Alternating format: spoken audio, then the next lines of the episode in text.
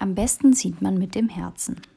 Die kleine Schildkröte gab ihrer Großmutter Nana einen dicken Kuss. Nana konnte nicht mehr gut sehen, aber wer ihr den Kuss gegeben hatte, das wusste sie genau, denn sie sagte, Pass gut auf dich auf.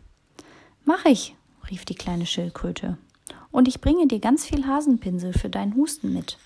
Nana lächelte, und dann war die kleine Schildkröte auch schon weg. Denn heute durfte sie mit dem weißen Adler, dem Medizinmann, im Wald Heilpflanzen sammeln. Darauf freute sie sich schon sehr. Der weiße Adler ließ gerade das Kanu ins Wasser, als die kleine Schildkröte angerannt kam.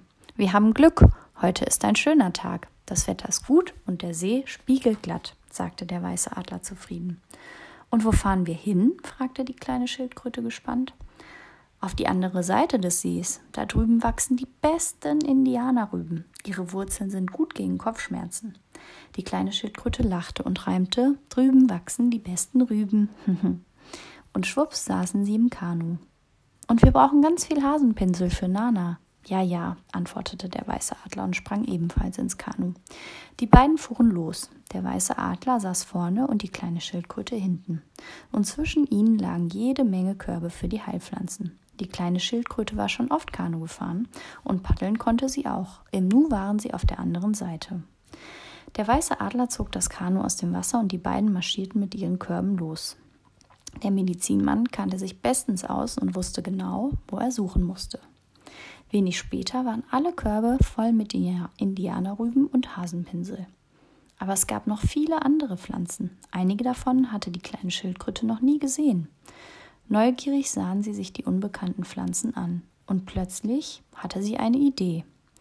Gibt es nicht auch eine Pflanze, mit deren Hilfe man wieder besser sehen kann? Nein, so Pflanzen gibt es leider nicht, antwortete der weiße Adler und lachte.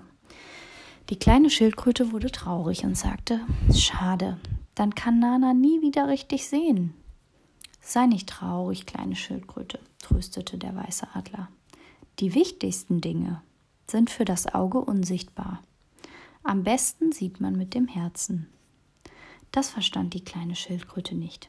Wie konnte man mit dem Herzen sehen? Aber der weiße Adler war schon weitergegangen. Mit vollen Körben paddelten die beiden zurück. Als sie in der Nähe des Ufers äh, waren, hörte sie ein leises Winseln. Ganz in der Nähe war ein großer Biberbau. Der weiße Adler steuerte darauf zu und als sie näher kamen, entdeckten sie einen kleinen Biber, der zwischen den Zweigen des Baus eingeklemmt war. O je, der Arme, rief die kleine Schildkröte. Wir müssen ihn befreien. Vorsichtig drückte der weiße Adler die Zweige zur Seite. Und schon war der kleine Biber wieder frei.